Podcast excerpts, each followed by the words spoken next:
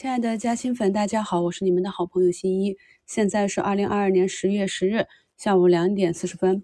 我们先讲利空啊啊，今天下午呢利空不断。首先是地缘摩擦这个冲突又来了两轮啊，大家自行去网上看一下弹出的新闻就知道了。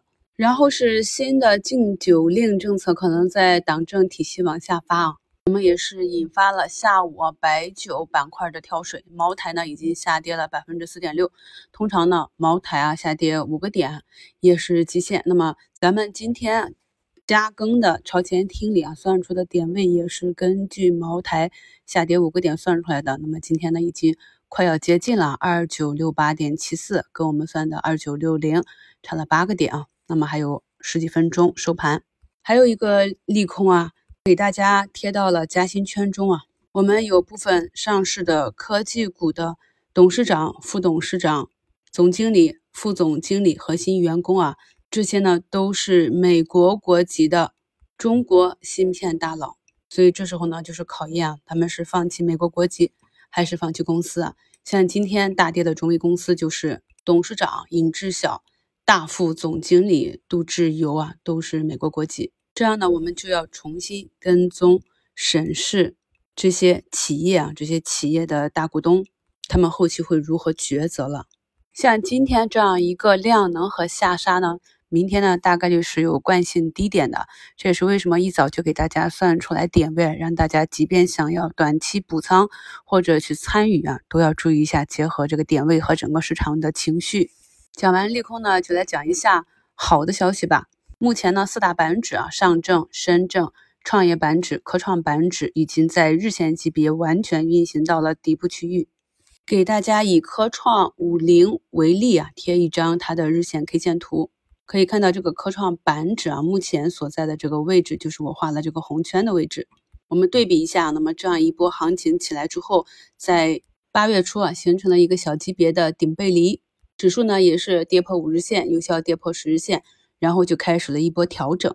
那我们在进行波段持股或者一些非长期的指数的买卖的时候呢，也可以根据这样的指标去制定我们的仓位计划。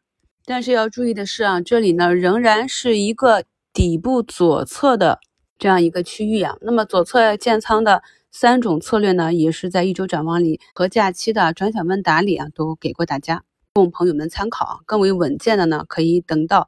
我们参考啊，四月二十七日以后的那个底部啊，形成有大资金入场，市场呢出现了放量的上涨大阳线，或者呢，即便市场是一个持续的缩量状态啊，但是指数呢站回到五均，这样呢才是一个底部右侧的信号。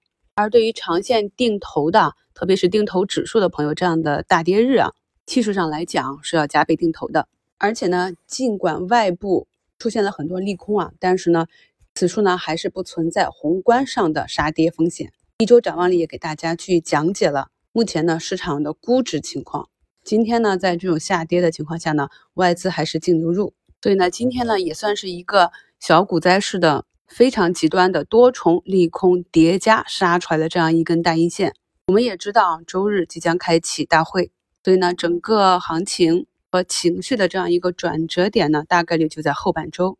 要知道每一次。顶底去反转的时候，情绪都是很高昂的；每一次底顶反转的时候，情绪都是很绝望的。所以呢，在节前我们一直讲，近期的行情呢，会非常的像四月底五月初的那样一个行情。而我们无论啊是不是要参与其中，都要制定一个中期的计划，并且持续的执行，这样才能保证我们计划的有效性，提高达成目标的概率。